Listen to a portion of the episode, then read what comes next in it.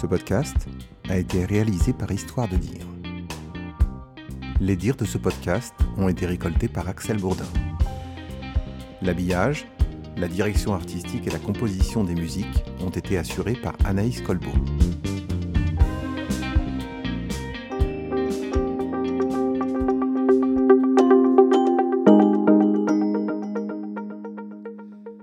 C'est assez amusant les rencontres. Hier, j'arrivais euh, à Autry-le-Châtel, au Bruyère. Je venais rendre visite à, une amie, Clémentine, et puis euh, je fais la découverte de Julien, son compagnon. Julien est un paysan, comme on dit, mais il va vous raconter plus simplement son histoire. C'est pour euh, la deuxième d'histoire d'entreprise. Je suis heureux qu'on me présente pour la première fois comme paysan. C'est une notion qui me tient très fort à cœur. C'est la première fois que je l'entends sur ma présentation. Euh, parce que justement, c'est la fin de, l'ère des exploitants agricoles. Je ne me sens pas du tout exploitant agricole. Et j'aime beaucoup cette notion de rapport au, pays, au paysage, qui est évoquée dans la notion de paysan. Alors, je m'appelle Julien de Clédage, j'ai 38 ans. Euh, j'habite dans le Loiret depuis 3 ans maintenant. C'est une demeure de famille qui était euh, un petit peu à l'abandon depuis 2-3 générations pas habitée, dans laquelle je venais euh, pour des vacances et des week-ends. Et c'est finalement là où je me sens chez moi, et donc j'ai décidé de venir vivre ici. Euh, avant ça, j'ai hum, parcouru un petit peu le monde. Euh, je travaillais dans une douzaine de pays en tant qu'expatrié, donc j'ai mis beaucoup de temps à comprendre que je voulais habiter tout près. j'ai des études assez classiques, une prépa, une, une école de management, un MBA en gestion des entreprises. Et puis donc euh, mon dernier diplôme, dont je suis très fier, euh, un bac agricole que j'ai passé il y a deux ans pour, euh, pour m'installer paysan.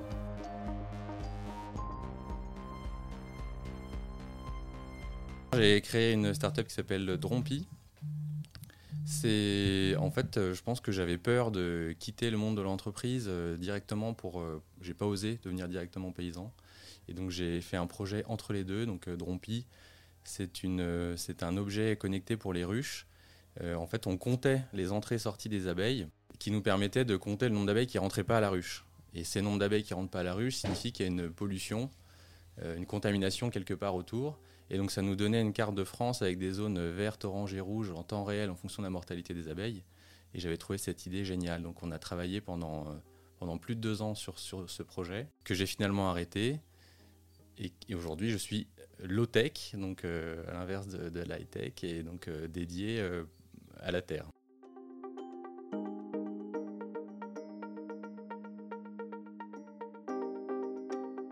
Euh, donc je suis apiculteur depuis, euh, depuis euh, plus longtemps que. Enfin, ça fait peut-être une dizaine d'années, mais j'avais une ou deux ruches.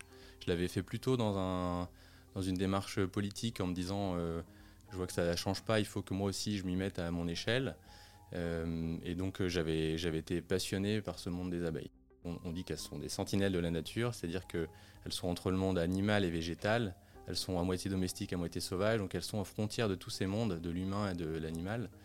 Euh, et ça, c'est intéressant parce que du coup, elles font le lien, euh, et notamment comment va la nature. Il suffit de regarder les abeilles pour savoir comment va la nature. Euh, et donc j'avais voulu utiliser leur capacité pour nous donner des informations à nous, les humains. L'idée était, belle. Euh, on, a, réussi à lever un peu d'argent, on a eu 250 000 euros. Euh, on a fait un beau prototype sur lequel on, a travaillé pendant deux ans euh, comme des fous et ça fonctionnait. Sauf que la levée d'après plus importante, et la question c'était mais comment vous gagnez de l'argent? C'est vrai que j'avais juste oublié de réfléchir à ce point-là. et en fait ça intéresse personne. C'est un sujet de société qui concerne tout le monde, mais personne ne veut payer pour ça.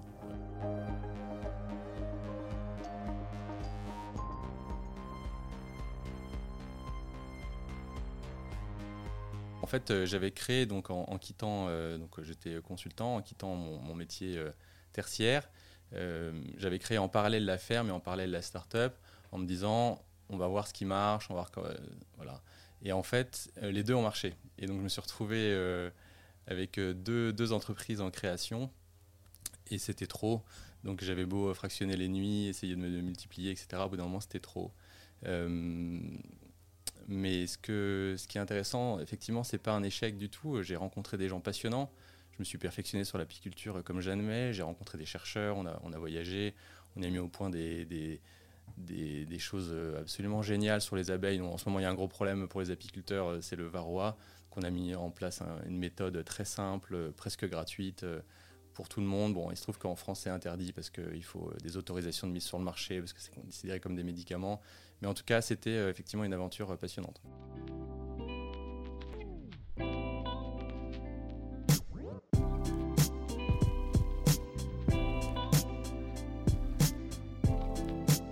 Pas très bon pour les dates, mais en gros, euh, ça commence en 2018. D'un seul coup, je découvre cette histoire donc des blés anciens. Alors parfois on les appelle blés anciens, parfois on les appelle blés population, parfois on les appelle blés paysans. On pourra expliquer un peu ce que c'est.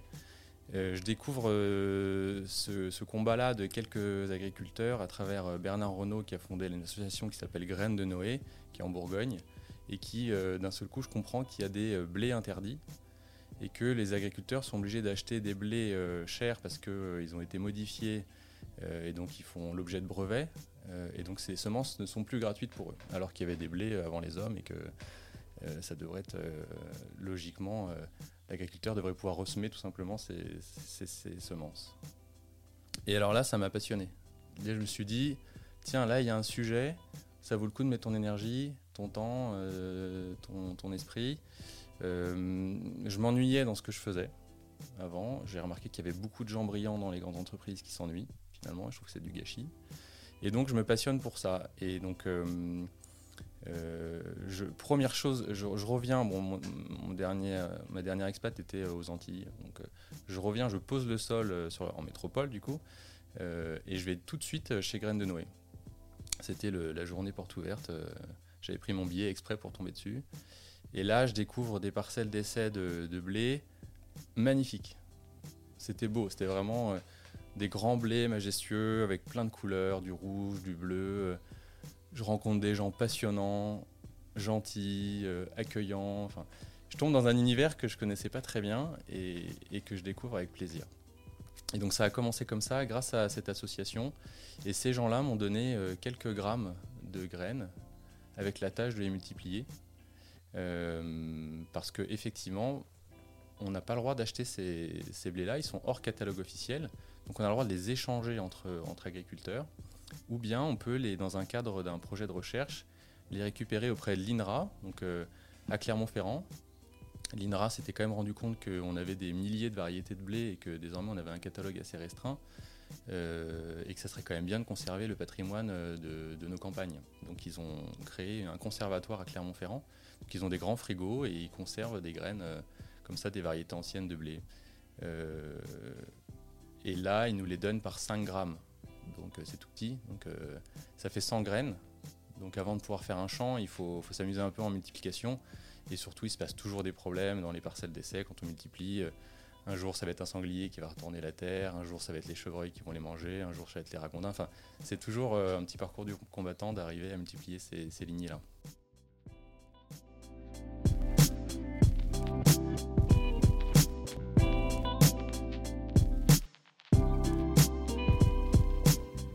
J'allais un, peu loin avec un peu d'humour, je dirais que le risque, c'est que toute la filière agricole s'écroule.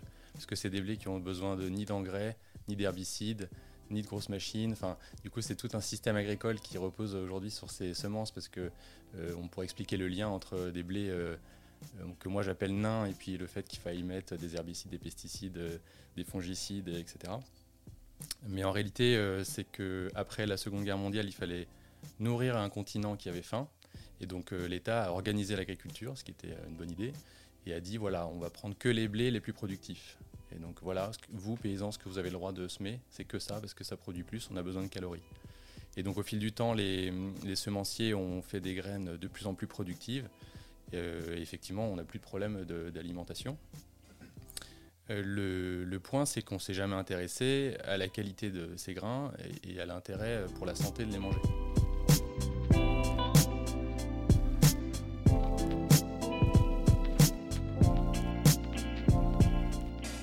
Ça, c'est une belle histoire que m'avait raconté euh, Bernard Renault de Graines de Noé.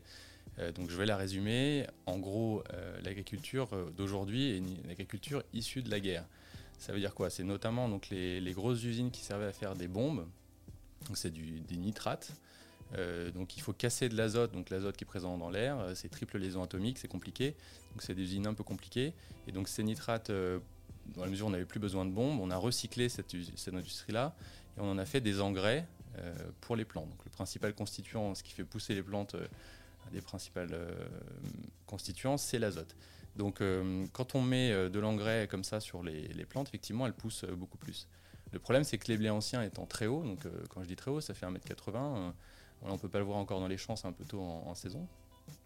Euh, quand on met de, l'engrais euh, euh, minéral dessus, bon bah, ils, versent, ça veut dire ils tombent. Ils sont, déjà très hauts, ça, les fait pousser trop. Donc les Américains avaient découvert au Japon, quand ils, avaient, été pendant la guerre, des blés nains. Donc on a croisé nos, blés avec ces, souches japonaises. Donc là, on ne parle pas d'OGM, hein, c'est un croisement. Donc euh, et donc les blés étant plus petits, euh, désormais on pouvait mettre plein d'engrais dessus. Sauf que le problème c'est qu'il y a eu plein de conséquences au fait qu'on raccourcisse les blés. Et notamment les mauvaises herbes qui étaient euh, en dessous se retrouvent au-dessus, parce que eux on les a pas nanifiées, toutes ces plantes.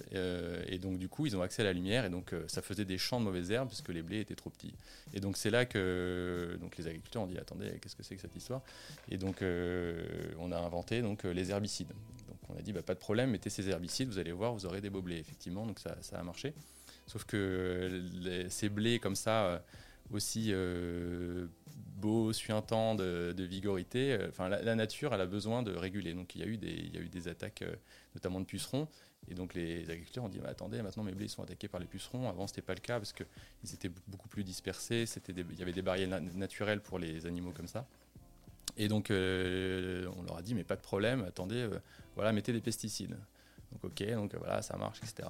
Et dernier, dernier problème que ça a créé, c'est que les blés sont tellement denses comme ça que dessous c'est noir euh, et humide. Et du coup, les champignons ont commencé à proliférer. Et donc, les, blés comme ça étaient tout abîmés. Et donc, les agriculteurs se plaignent. pas de problème, voilà, mettez des fongicides. Donc, on est passé d'un système où l'agriculteur ressemait ses grains gratuits et c'était tout, à un système où l'agriculteur doit acheter ses grains euh, de semences euh, créées par l'homme, entre guillemets, euh, avec un herbicide, un fongicide, un pesticide, qui revendent à une coopérative. Toute la valeur ajoutée du produit transformé, donc notamment la farine, le pain, etc., l'agriculteur n'y accède pas. Et en plus, il doit racheter ses semences. Euh, et de toute façon, on lui dit bah, Tu dois acheter ces semences parce que moi, je veux acheter ça. Donc, il n'a pas, pas vraiment le choix de ce qu'il veut planter.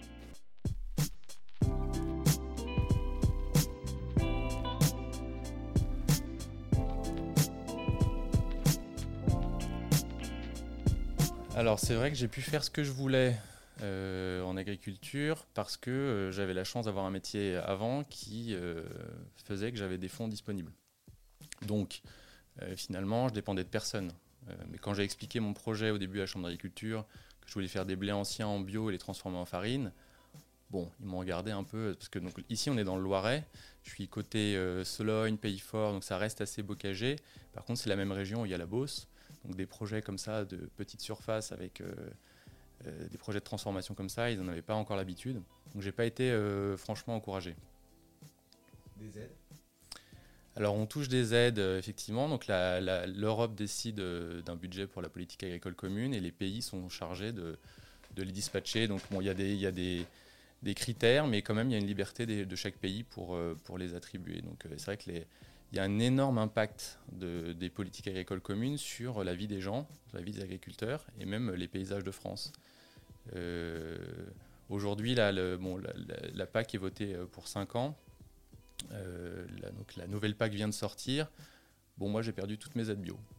C'est-à-dire, euh, le gouvernement français a décidé que ce n'était pas, pas intéressant de financer la bio. Donc, on avait des aides à la transition bio pour effectivement ce passage compliqué entre une agriculture conventionnelle et une agriculture bio. Et après, on a des aides au maintien bio. Et donc, toutes ces aides euh, disparaissent aujourd'hui. Et c'est vrai que personne ne le sait. Et puis, de toute façon, on est tout petit. moi, dans, dans ma région, région centre, 4,5% des surfaces agricoles sont bio. Bon, bah voilà, euh, on ne se fait pas entendre.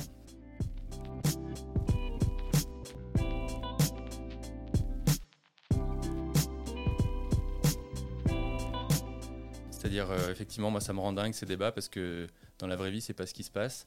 Donc, bon, les aides bio, c'est une chose. Après, on peut faire du bio dégueulasse. On peut faire du bio pas intéressant. Nous, on fait quand même pas mal d'efforts ici. Donc là, on replante 10 km de haies. On a replanté des forêts.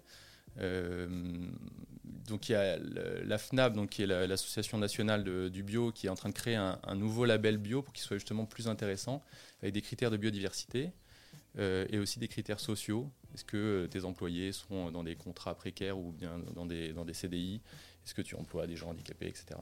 Et donc ça, ça va s'améliorer, mais c'est vrai qu'aujourd'hui, et c'est le cas, les gens qui achètent des farines chez moi savent qu'ils n'achètent pas que de la farine, ils achètent aussi euh, des haies qui se replantent autour de chez eux, de la nature qui revient, euh, des inondations en moins, etc.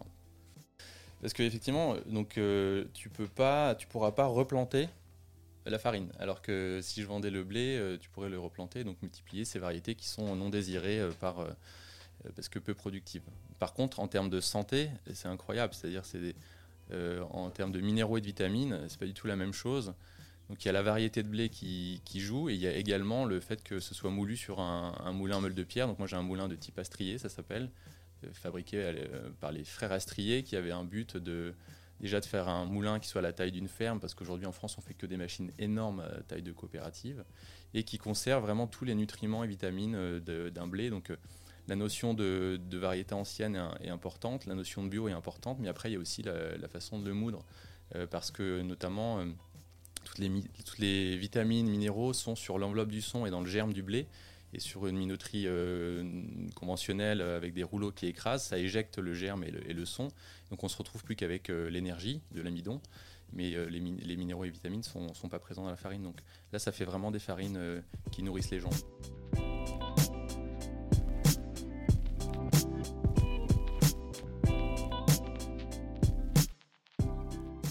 Alors à Paris, on a Terroir d'Avenir. Euh, alors on a Simon Huguenin à Bourges. Euh, on a Yven Epipop, la boulangerie Epipop à Ingré à côté d'Orléans. On a quand même le boulanger de mon village à Autry-Châtel. Euh, c'est génial parce que du coup le blé est produit là, et moulu là et vendu là. Donc, Rémi à Autry-Châtel, on ne peut pas vous tromper, il n'y a qu'une seule boulangerie, il n'y a que deux commerces. et effectivement, Terroir d'Avenir à Paris. Terroir d'Avenir, ils ont été vraiment super avec moi parce que quand ils se, quand ils se sont adressés à moi, j'étais encore tout petit. J'avais une installation, c'était Bagdad, hein, c'était vraiment euh, le début. Euh, et donc ils ont, ils ont su me faire confiance. Et donc désormais, bon voilà, ça, ça tourne. Mais c'est quand même grâce à eux que, que j'ai pu euh, vraiment commencer. Et c'est, je trouve ça intéressant. donc après, on va dans des biocopes au particulier aussi, etc. Mais c'est intéressant cette notion de à qui je vends parce que bon, je vends par exemple aussi au lycée de, Gien, la grande ville entre guillemets d'à côté, hein, qui fait 15 000 habitants. Euh, quand on vend un produit à la communauté autour de, autour de soi, notamment des enfants en plus, euh, on n'a pas le même rapport à ce qu'on produit. C'est-à-dire ça part pas dans des gros cargos euh, à l'autre bout du monde, c'est les gens qui sont autour de moi qui les mangent. Donc je vais croiser ces gens. Donc j'ai envie que ça leur plaise. Donc on n'a pas le même rapport au produit quand c'est comme ça.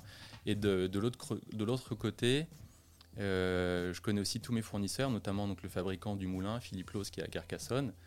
Euh, et quand je dis que je le connais, c'est-à-dire on bouffe ensemble. Euh, voilà, quand il vient dans ce qu'il appelle lui le nord de la France, donc là pour lui on est très très au nord, il s'arrête ici. Et donc ce rapport entre nos fournisseurs et nos clients change tout. Le lieu aussi fait ce, changement de rapport. Par exemple, aujourd'hui on est dans une agriculture qui, a été très destructrice pour la terre. Donc c'est pour moi un des plus gros enjeux de ma génération d'agriculteurs, c'est de reconstituer la matière organique des terres de France, parce que bon, pour en parler, c'est vraiment euh, catastrophique et ça va pas dans le bon sens. Quand on est dans un lieu comme ici, donc un domaine de famille du, 18e, que les arbres qui sont dans le parc euh, ont été plantés à l'essence du grand-père, l'arrière-grand-père, etc., on a une notion du temps beaucoup plus longue et on a envie de transmettre quelque chose de mieux que ce qu'on a eu au lieu d'être un exploitant agricole qui va essayer de tirer le maximum de la terre.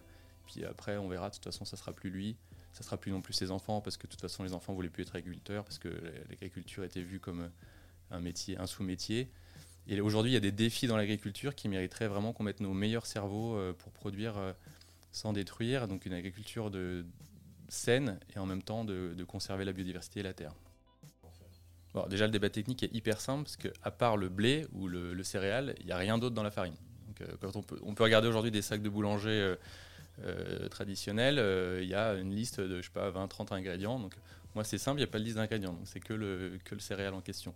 Donc on fait du, du blé, on fait des, donc des blés anciens, on en a environ 80 variétés hein, qu'on conserve comme ça. Donc euh, là, il y a vraiment une notion sur le blé ancien de faire un peu la même chose. Moi, j'aime bien le vin, un peu la même chose que sur le vin. Comment ça se fait qu'en France, on mange le même pain à Marseille et à Lille, alors que sur le vin, ils ont su faire cette notion de terroir avec des cépages.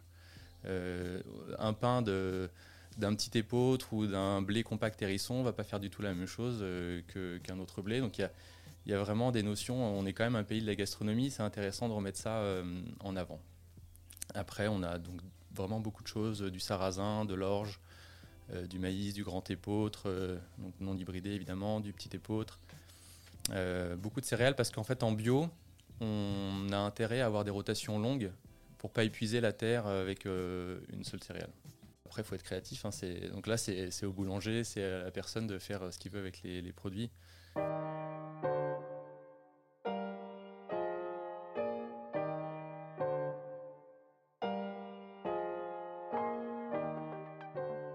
Alors, je suis apiculteur déjà. On a, à peu près 20-25 ruches entre les abeilles. Donc ça, par exemple, euh, un céréalier, normalement, un champ de céréales pour une, abeille, c'est un désert.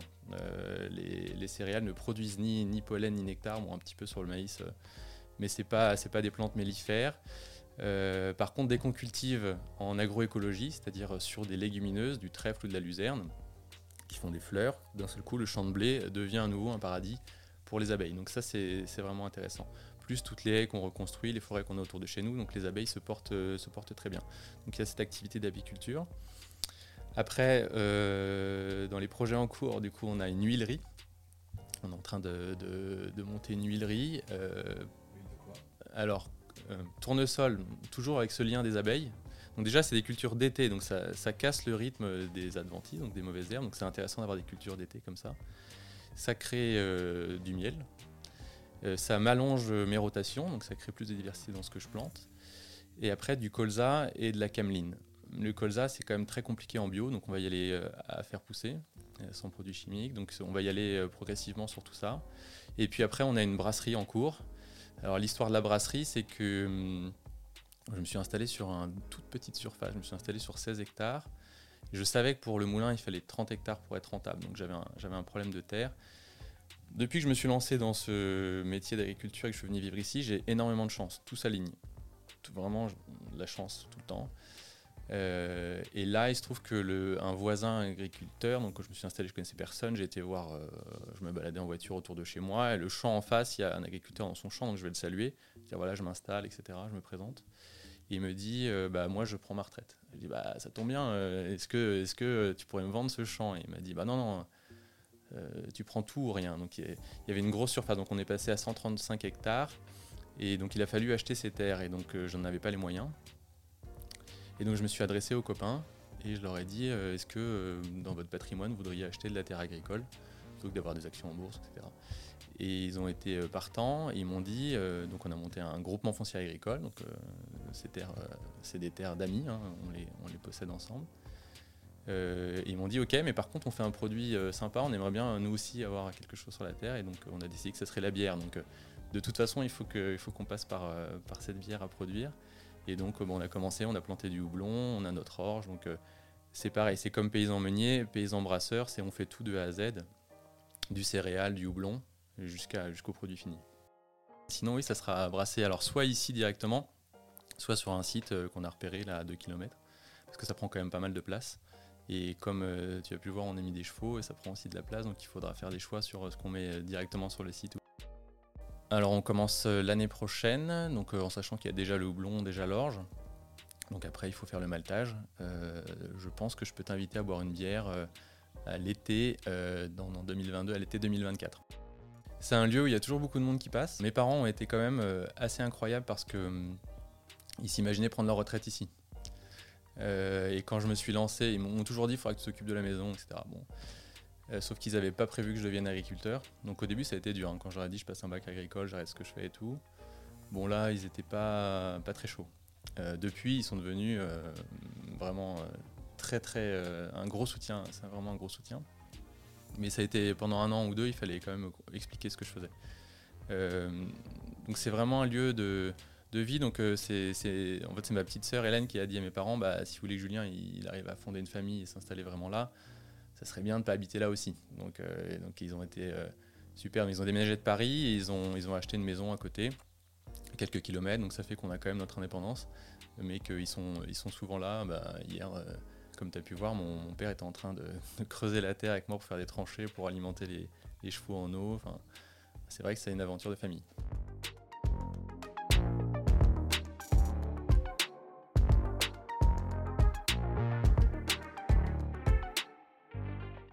Bon, il se trouve que j'ai rencontré Clémentine, elle avait des chevaux, moi j'avais des écuries vides. Donc déjà, on s'est dit, tiens, ça, quand même un signe. Euh, après, mon grand-père, euh, Charles, euh, me parlait beaucoup de, cheval. C'était un, grand cavalier. et du coup, j'ai toujours eu dans mon imaginaire des chevaux ici. Donc je savais qu'un jour, ça allait, ça allait revenir. donc les chevaux sont revenus parce que c'est leur place ici. En fait, ce qu'il faut comprendre quand on habite un lieu comme ça, c'est que c'est pas nous c'est pas moi qui décide de ce qui s'y passe. C'est vraiment la maison qui est aux manettes, qui amène les bonnes personnes au bon moment. Qui... Donc là, il y a toute la vie qui est en train de renaître ici. Il faut juste réussir à suivre le flot de ce qui se passe. Il ne faut pas se dire que c'est nous qui, faisons tout. Euh, on est plutôt au service du lieu. Clémentine monte une pension retraite pour les chevaux pour l'instant. C'est le début du projet. On a la chance d'avoir les chevaux d'Alexis Grus. Euh, donc euh, c'était vraiment une joie de les recevoir. Bon, les chevaux arrivent plus vite qu'on a le temps de construire les paddocks, etc. Mais ça, c'est normal dans un lieu comme ici. Euh, et ce que j'aime beaucoup et ce qu'apporte Clémentine dans ce lieu, c'est le côté artistique. c'est une maison qui, a besoin de, ça, je pense. Ma grand-mère jouait beaucoup de piano, donc on a la chance d'avoir encore son, piano ici. et Clémentine apporte ce côté artistique. je pense qu'elle va monter euh, peut-être, euh, pourquoi pas, des spectacles. En fait, on a un projet de le parc de, l'aménager comme il faut pour faire un euh, jardin, jardin remarquable. Un jardin remarquable, donc c'est un, un, label. donc ça c'est mon projet Clémentine pourrait bien expliquer aussi. Et donc l'idée c'est de faire visiter le, parc au moins plusieurs fois par an. d'avoir un lieu comme ça agréable. On a la chance d'avoir de très beaux arbres vieux qui ont vu plusieurs siècles et donc c'est une bonne base voilà, partir là-dessus.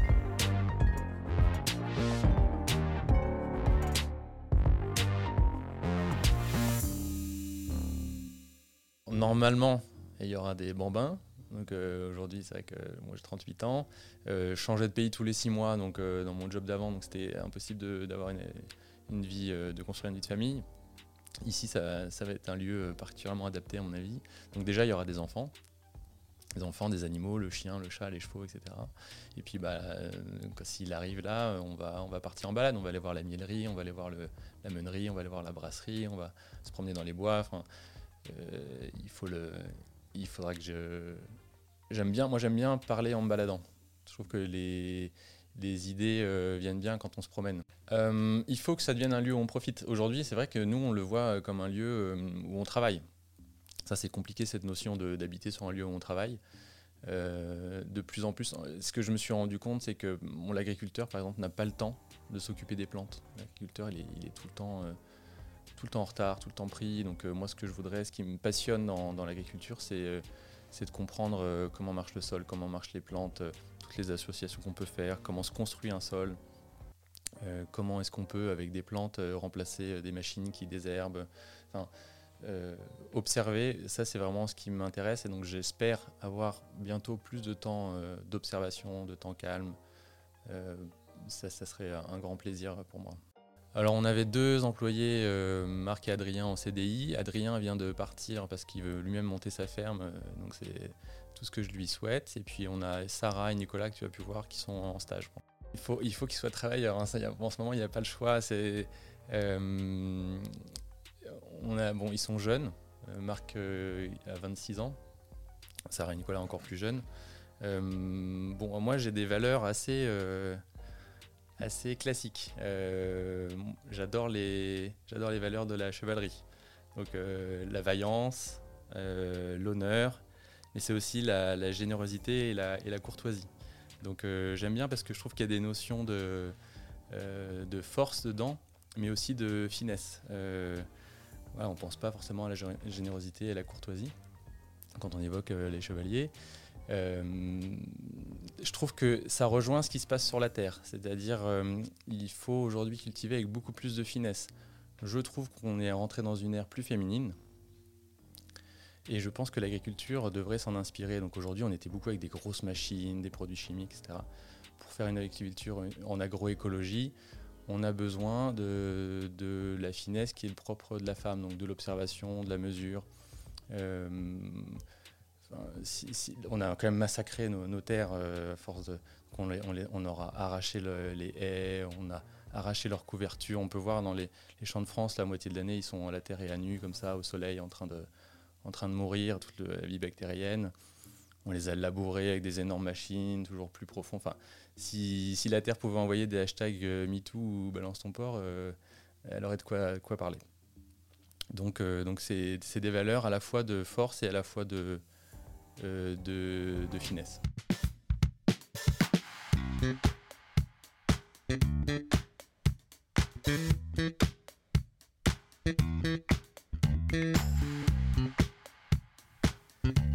Ils sont venus, chose promise. Les voici, ils sont euh, trois, ils vont se présenter. On va commencer par Marc qui est le plus ancien, et le plus ancien qui est là depuis Depuis à peine un an. À peine un an. Alors à peine un an euh, en tant que salarié. En tant que salarié.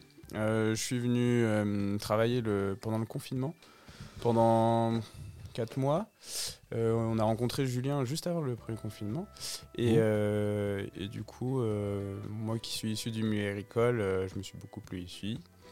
Et je, suis, je suis arrivé ici pour visiter le moulin, parce qu'on était intéressés, voir comment ça fonctionnait. Et puis trois jours après, il y a eu le, le, confinement, et donc on est venu tous les jours ici aider, aider Julien. Alors, si tu devais résumer pour toi les, valeurs de l'entreprise et les valeurs de Julien, qui sont euh, les mêmes ou qui sont différentes, ce que tu ressens, euh, ton quotidien de tous les jours aussi, la, vie qui te plaît ici, qui est toujours, je pense, axée sur des valeurs, puisque du bio, du. Euh, bah, Julien, il est porté par des valeurs qui ne correspondent pas tout à fait au milieu agricole dans lequel on est, mais milieu agricole qui est en train de changer en tout cas.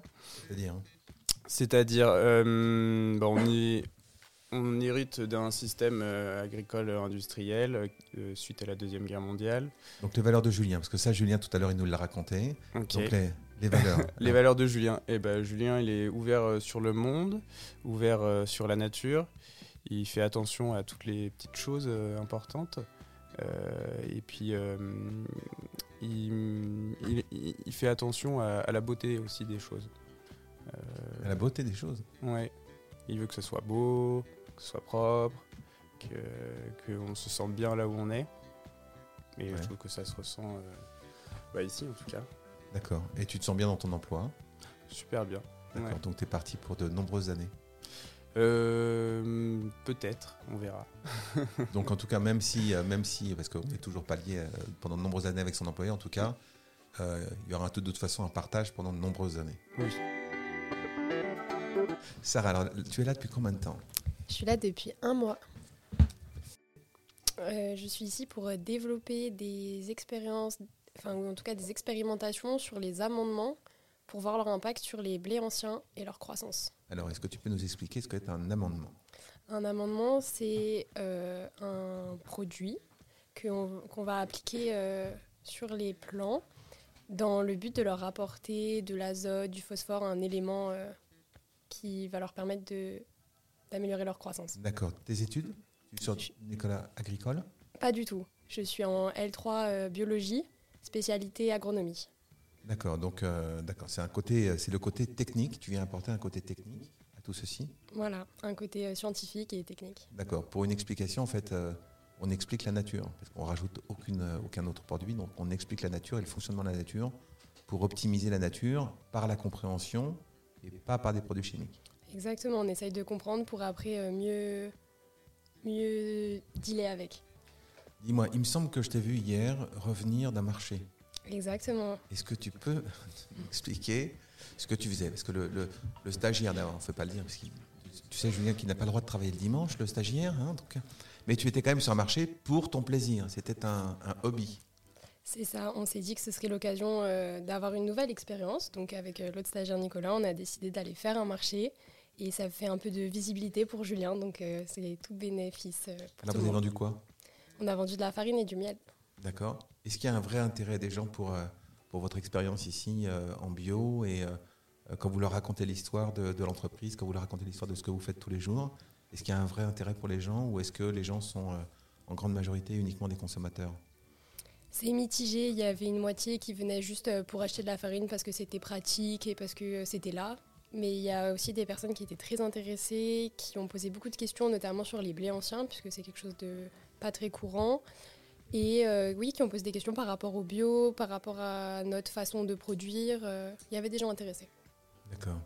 Je vais revenir à Marc. On repasse les casques, on repasse le micro. Marc, est-ce que tu peux me raconter tes études? Parce que c'est une question que je t'ai pas posée. Est-ce que tu as des études agricoles, toi? Euh, oui. Et Alors, agricoles euh, classiques J'ai- euh, je sais pas ce que vous appelez classique. Eh ben, est-ce qu'on t'a appris à mettre euh, du Roundup? Alors, D'accord. j'ai pas des études techniques agricoles, donc type lycée, lycée agricole. Moi, j'ai fait ingénieur, ingénieur agro à l'ESA d'Angers, D'accord. euh, avec une spécialité euh, sur les innovations agroécologiques. Ok. Et euh, avec l'objectif de, de devenir quoi? Quand tu seras grand L'objectif, moi, euh, j'avais pas d'objectif particulier euh, il y a quelques années. Euh, après, je suis, je suis très intéressé par euh, tout ce qui est la production. Je suis quelqu'un de très manuel. J'aime bien faire les choses de mes propres mains. En tout cas, je m'en suis rendu compte au fur et à mesure des années. Voilà, j'ai avant, avant de travailler chez Julien, entre le confinement et chez Julien, enfin, entre le, ça, la, la période de confinement où j'ai travaillé chez Julien et euh, la période de salarié, euh, j'ai travaillé un an à la Chambre d'agriculture. Euh, et à la Chambre d'agriculture, je travaillais sur les transmissions. Et là-bas, hum, bon, c'était un, poste assez intéressant. Il y a beaucoup de, de- comment dire, il y a beaucoup d'enjeux dans les années à venir, parce qu'on va perdre la moitié des, des agriculteurs qui vont partir à la retraite.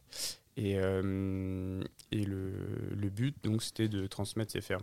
Mais euh, bon, je me suis rendu compte euh, au bout d'un an que c'était beaucoup trop euh, administratif et, très. c'était beaucoup de dossiers, il y a beaucoup de tensions politiques dans les champs d'agriculture. Et voilà, ça m'a moins plu. Et puis, vu que Julien m'a proposé ce, travail, enfin, me proposait en arrière-plan ce travail, je suis revenu ici. D'accord. Je, trouve que tu réfléchis beaucoup à ce que tu dis. Un peu de retenue. Donc, dis-moi, dans 10 ans, où es-tu? Parce que je pense que dans 10 ans, tu as une image très précise de savoir ce que tu feras, qui tu seras et où tu seras. Dans 10 ans, j'aimerais bien m'installer, enfin être installé en tout cas. D'accord Et faire quoi? Produire quoi? Euh, J'aimerais avoir une, une exploitation agricole euh, assez diversifiée avec de l'élevage, de la transformation et de la vente directe. L'élevage de quoi? Euh, de moutons. De moutons. Et Mm. pourquoi des moutons? Pourquoi des moutons? Euh, Parce que j'ai travaillé euh, pendant mes études, j'ai fait euh, plusieurs stages en élevage, et en particulier aussi dans l'Ardèche, chez un éleveur qui est très sympathique. Et, j'ai eu une super expérience. Et, du coup, ça m'a beaucoup plu. Et puis aujourd'hui, j'ai déjà quelques moutons, grâce à Julien. C'était un, petit cadeau après l'avoir aidé bénévolement pendant 4 mois. il m'a offert quelques moutons que j'ai toujours aujourd'hui. On va faire parler le, deuxième. Alors, je vais, vous dire, je vais vous avouer quelque chose. J'ai horreur du mot stagiaire. Et que généralement, quand, moi j'emploie des, gens et qui sont stagiaires, je dis je vous appelle stagiaire, je, ne vous présenterai jamais comme ça. Vous êtes quelqu'un qui fait partir de l'entreprise. Je veux dire, on dit pas, quand on présente quelqu'un, on ne dit pas le salarié, euh, le stagiaire ou le cadre supérieur ou le, le cadre. Donc, il y a des gens qui travaillent et leur statut, en fait, on, on s'en fiche. Alors, quel est ton rôle, toi? D'abord, comment tu t'appelles? Euh, bonjour, je m'appelle Nicolas. Du coup, euh, je suis là pour euh, aider Julien donc dans le cadre d'un stage dans mes études. Quelles études? Euh, je suis en DUT génie biologique, option agronomie à Angers. Donc, on touche un peu à tout ici. Et bah, si on n'utilise pas le mot de stagiaire, on va dire apprenant et un peu quand même mieux. personne tout terrain. Ouais. C'est le rôle dans toutes les entreprises, je crois. Les gens qui sont investis, ils font, ils font tout, ils n'ont pas de, tabou sur les tâches qu'ils ont à faire. Alors, euh, ton quotidien, euh, ton programme ce matin, Du coup, euh, là, on a commencé à s'occuper du moulin, comme tous les matins. c'est l'essentiel, c'est faire fonctionner les moulins pour qu'il y ait les farines qui soient produites, pour ensuite faire les livraisons dans la semaine. Ensuite, on s'occupe aussi un peu de la partie chevaux. Et euh, les journées sont complètement différentes parce qu'un jour, euh, bah, quand il y a du beau temps, on va aller voir les abeilles. Euh, nous, comme je suis avec Sarah pour le même projet d'expérimentation, donc s'il y a des après-midi, on va faire des comptages, des mesures, des amendements. Tu connaissais le monde des abeilles? Pas du tout. J'avais une approche parce que j'ai fait un projet tutoré sur les abeilles sauvages, mais pas sur l'apiculture comme on en entend parler tous les jours. Donc euh, vraiment, c'est quelque chose qui m'intéresse beaucoup. Et euh, enfin, Julien, il adore transmettre, euh, partager, donc c'est super intéressant. Et Vous êtes là sur un stage de, de combien de temps? De trois mois, D'accord. Donc, euh, vous apprenez beaucoup de choses c'est ça, en tant qu'apprenant. exactement. Merci à vous.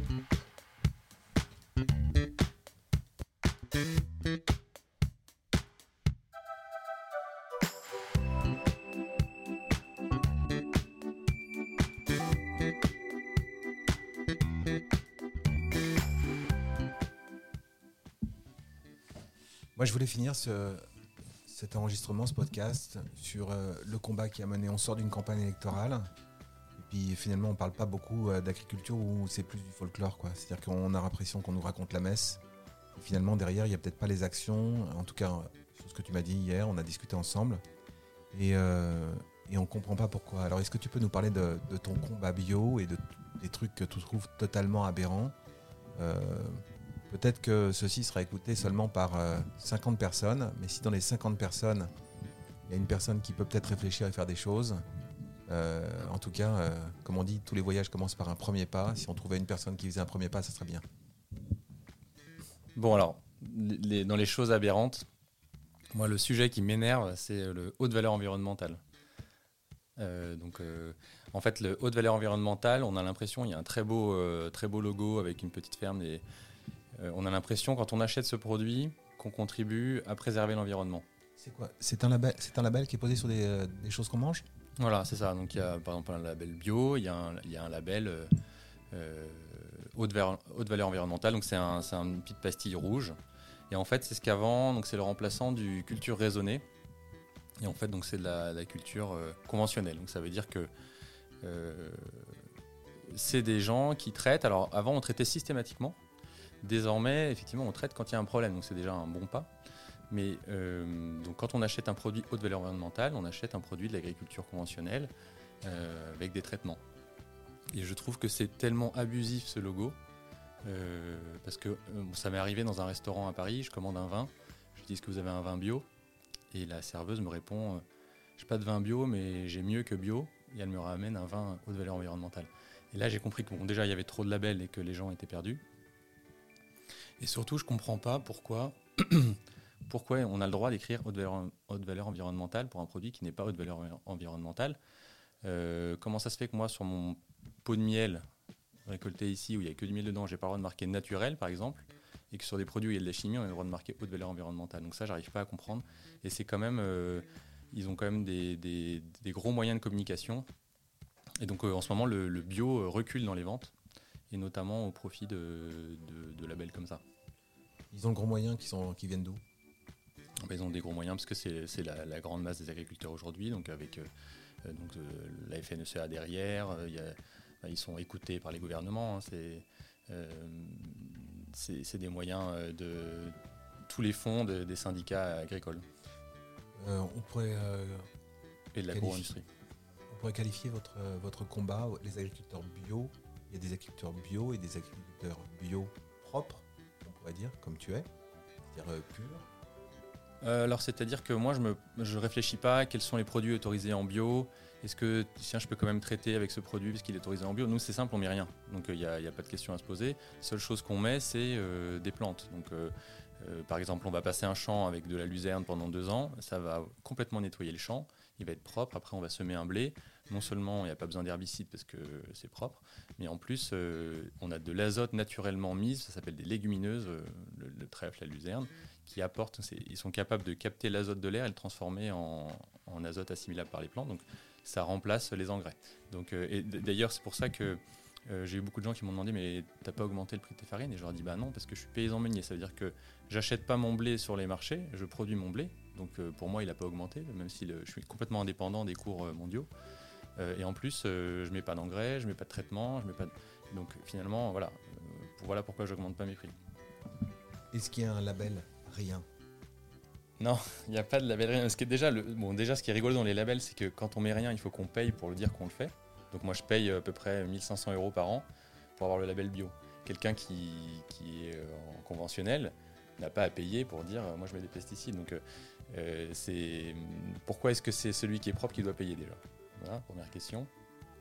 Et après, il y a donc euh, un nouveau label euh, bio, euh, on en a parlé un petit peu pour que ce soit beaucoup plus sur la biodiversité. Mais c'est un label très très contraignant. Par exemple, il faut que les tailles des parcelles, donc c'est en discussion, mais ne soient pas plus de 4 hectares et demi, c'est tout petit. Là, en, Beauce, on peut voir des champs qui font euh, 40 hectares, donc euh, 4 hectares et demi, c'est tout petit. Il faut toujours qu'il y ait des haies pour délimiter. Aujourd'hui, vraiment, le gros combat qu'on a, c'est reconstituer la matière organique des sols. Donc la matière organique du sol, c'est euh, le côté terre arable. C'est ça qui fait que le, sol est sain et que les plantes poussent. Euh, quand on prend, par exemple, tu, prends une pelle, tu fais un carré dans une terre saine euh, et tu fais un carré dans une terre complètement abîmée, tu mets ça dans un aquarium. Le, carré de terre saine dans un aquarium, ça fait un carré. Euh, la terre euh, dégradée dans un aquarium, ça fait de la boue. C'est pour ça qu'aujourd'hui, euh, les- quand, euh, quand il pleut, les terres agricoles qui sont plus euh, du tout euh, saines se délitent, euh, vont, dans les rivières.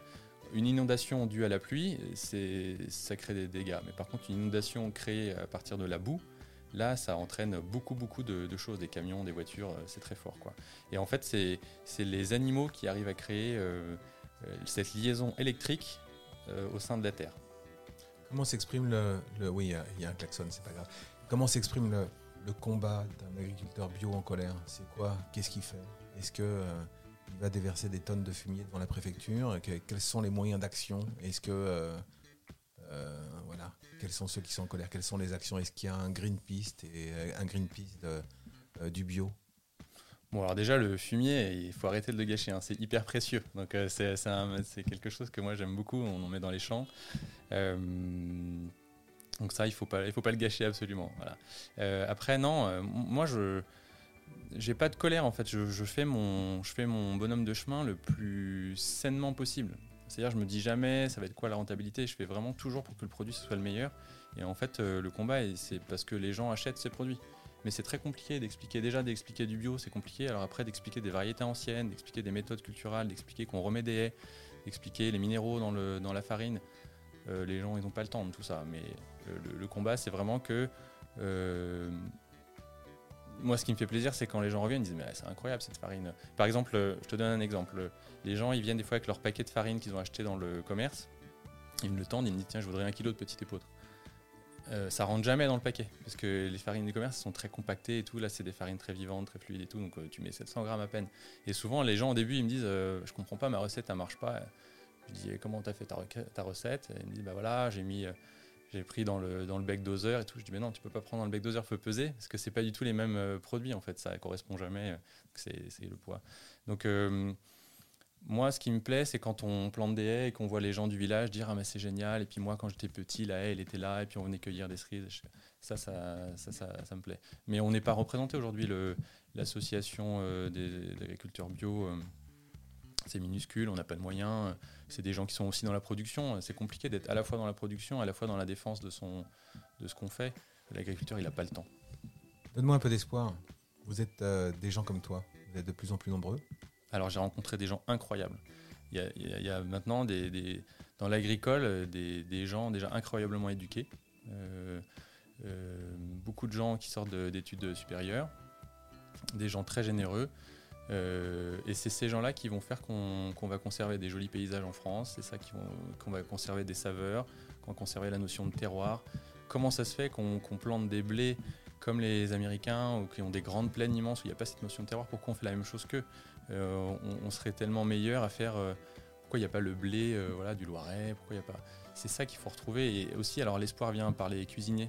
On, donc on fournit des restaurants. Quand on commence à avoir une variété de farine, une variété de blé sur un menu de restaurant, là tu sais que tu sais que le gars il est bon, quoi, qu'il y, a, y a quelque chose qui se passe et qu'on est en train de gagner. Tu n'as pas répondu à mes questions, cet espoir. Il y a de plus en plus de gens comme toi ou pas? Ah oui, oui, non, mais si, il y a de plus en plus dans les, dans les nouvelles générations qui s'installent euh, d'agriculteurs. euh, Il y en a beaucoup désormais qui, qui veulent euh, cultiver comme ça. Imagine, j'entendais un chiffre la dernière fois, ils étaient tout fiers de, de dire qu'il y avait, euh, je crois que c'était un tiers, dans un tiers des, des, des fermes, bon, eux, ils disent exploitation agricole, de la Beauce, il y avait au moins un arbre. Un tiers des exploitations, il y a au moins un arbre. J'aurais dit, mais c'est une blague ou le truc Vous êtes trompé peut-être euh. Non, non, c'est ça, c'est vraiment un arbre. Ils disent souvent dans, le cour, dans la cour de la ferme. Regarde autour de toi, il y a 30 hectares de forêt, plein de haies. euh, et de toute façon, la, la vie vient, il suffit de mettre les bons ingrédients et les bonnes personnes viennent. Et la vie vient. On fait des comptages de biodiversité là, chaque année pour voir l'impact de nos, de nos pratiques euh, sur, euh, sur le- les sols et les animaux. Et c'est hyper encourageant de voir des, nouvelles, euh, des nouveaux papillons, de voir des, des choses comme ça qui apparaissent. Les coquelicots Ouais, alors les coquelicots, ça, ça pousse sur les sols un peu acides. Ici, c'est pas le cas. Donc, euh, on en a un petit peu, mais pas trop. Et euh, par contre, c'est un, pollen très important pour les abeilles. Donc, tu as raison. euh, c'est bien d'en voir. Alors oui, comme tout le monde, bah, il faut bien de l'argent. Et euh, qui dit argent dit euh, commercialisation, et qui dit commercialisation dit on profite de chaque moment pour faire un peu de pub. Donc, où acheter de la farine, comment te contacter, euh, ou, enfin bref, si on veut consommer bien, on va finir par deux choses. D'abord ça, et dernière chose, un conseil pour le consommateur que je suis, pour, les consommateurs que nous sommes, pour nous dire très vite comment consommer le mieux possible. Alors, le mieux pour nous suivre, c'est sur Instagram. Donc, ça s'appelle Julien-8 les-8 brouillères. Donc, Julien les brouillères. On met régulièrement des, photos de ce qui se passe euh, au moulin et dans les champs et sur les chevaux. Euh, on peut trouver des farines euh, du domaine des bruyères à la Biocop de Gien, à la Biocop de Chessy, à côté d'Orléans. On peut également trouver chez Terroir d'Avenir à Paris et dans les boulangers que j'ai cités tout à l'heure. Euh, et à la ferme, bien sûr, hein, on accueille toujours les gens qui veulent de la farine. Donc on a, on est en train de monter un site internet parce qu'en fait, ce qui s'est passé, c'est que euh, l'espoir, c'est ça aussi, c'est qu'on on produisait jamais assez par rapport à la demande. Donc, euh, tu vois, on n'a même pas de site internet et les gens, du coup, demandaient les farines. On n'était pas aujourd'hui capable de- d'en avoir assez. Donc ça, c'est quand même un bon signe aussi. Pour consommer le mieux possible, le plus simple, c'est de prendre des, produits, le transformer le moins possible. Euh, donc essayer d'avoir, on n'a pas toujours à côté de chez soi des petits producteurs, mais déjà une, liste d'ingrédients courte, c'est pas mal. C'est un bon début. Et puis si vous pouvez choisir le logo bio plutôt qu'un autre, euh, euh, label, ça serait, ça serait quand même une bonne base. Merci Julien, merci de, de- ce temps que tu as passé pour nous raconter cette histoire. J'espère qu'elle va passionner plein de gens. J'espère qu'elle te plaira, qu'elle te ressemblera et que tu pourras toi aussi la partager aux gens qui viennent découvrir la bruyère, à tes fournisseurs, à tes clients, à tes amis, et qu'elle sera euh, une petite signature audio de ce que vous faites ici. Merci.